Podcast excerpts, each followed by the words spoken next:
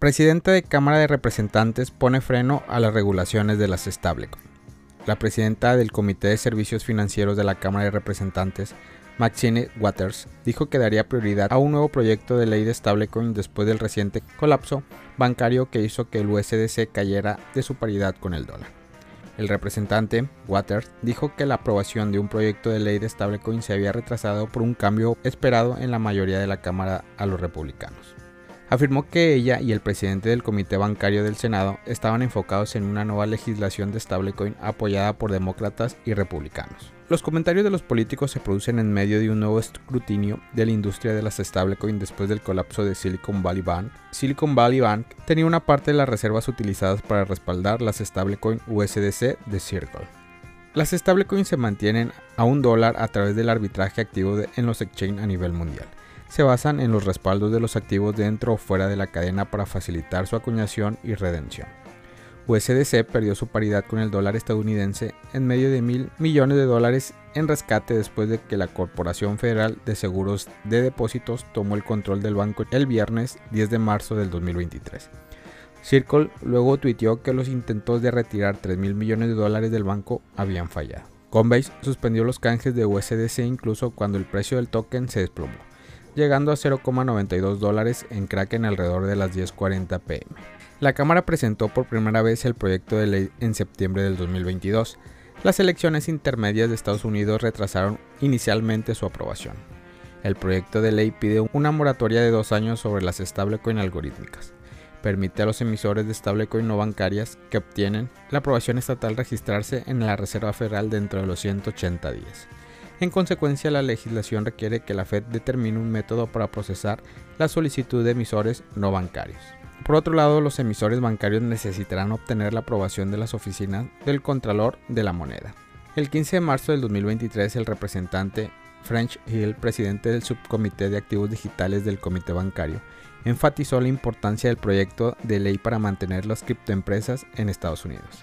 Al no desarrollar este marco donde todos conocen las reglas del camino y podemos fomentar la innovación de activos digitales, vamos a desactivar este mercado aquí y se trasladarán al exterior, dijo el legislador a Fortune. Después de la desvinculación del USDC, el director de estrategia de Circle señaló a la ley en Singapur y Japón que si se aplican en Estados Unidos, otorgarán a la Reserva Federal la supervisión de las stablecoin y le permitirán mantener las reservas en el Banco Central en lugar en un banco minorista. Si bien Hill no respalda las reglas asiáticas, reconoció que el proyecto de la ley bipartidista sería un buen punto de partida. Advirtió, sin embargo, que las regulaciones no reemplazarán la diligencia debido a que deben realizar las empresas de stablecoin.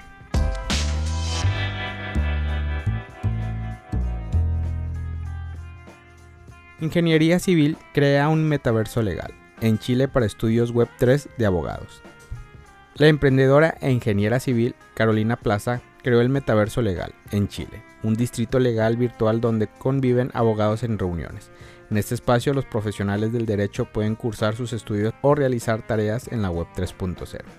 Carolina Plaza explicó al diario La Tercera que el metaverso para abogados tendrá oficinas virtuales, salas de simulación de juicios, peritajes, áreas de conferencias, espacios de ocio y entretenimiento de gaming. Actualmente permite a clientes y abogados sostener reuniones a distancia y en tiempo real. Carolina Plaza, explicó el metaverso legal al diario chileno La Tercera. ¿Qué mejor que crear un metaverso para los abogados? La idea es darle este espacio a los abogados donde se puedan encontrar, entretenerse y generar servicios. Hoy día estamos viendo espacios para generar notarías y por lo demás el día de mañana estamos trabajando para ofrecer servicios adicionales al mundo legal. Estoy pensando en bancos, cosas así, para que puedan prestar servicios dentro de este metaverso.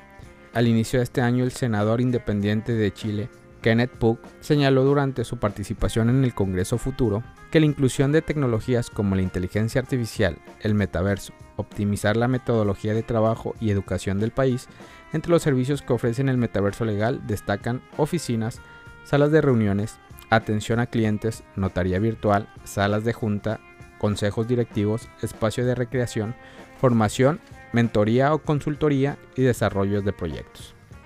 La fundadora del metaverso legal confía que la tecnología despegará en un futuro. Nosotros estamos preparando la base para las próximas generaciones. Hoy en día el metaverso probablemente no va a ser el gran negocio. considerando que el metaverso representa a corto plazo el 5% del PIB mundial y que el 25% de las personas pasarán una hora en el metaverso al 2026. Sin duda es un negocio interesante por las múltiples posibilidades que tiene.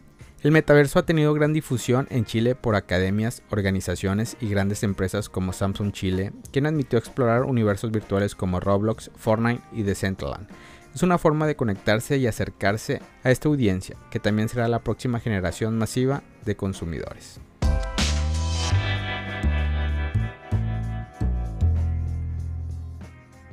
Europol confisca Bitcoin por casi 50 millones en operaciones de lavado de dinero. La autoridad, apoyada por Europol, derribaron a un importante lavador de criptomonedas y confiscaron 1909 BTC por valor de casi 50 millones de dólares.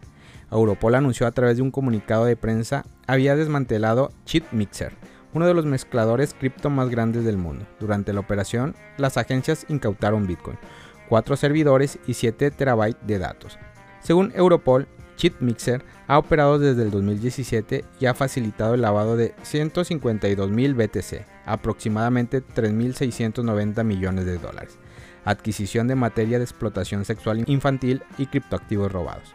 Fue una operación conjunta en la que participaron Europol, agencias de Bélgica, Alemania, Polonia, Suiza y Estados Unidos. Según un tuit antiguo, el detective en cadena Sach XBT los hackers de FTX transfirieron fondos al exchange OKX a través de ChipMixer, un mezclador cripto en un servicio externo que puede ofuscar los datos que vinculan una dirección a las transferencias cripto. Puede ser utilizado por aquellos que desean mantener privadas las transacciones en cadenas. En enero, Europol y Eurojust desmantelaron una red de fraude cripto e incautaron más de un millón de dólares en criptomonedas y 50 mil euros en efectivos. Arrestaron a 15 personas que operaban desde Bulgaria, Chipre y Serbia. Familia Criptomonedas al Día BTC. Gracias por escuchar mi podcast. Recuerda que nos puedes encontrar en YouTube, en Facebook, Instagram, TikTok como Criptomonedas al Día BTC. Sígueme en mis redes sociales y no te pierdas todo sobre el mundo cripto.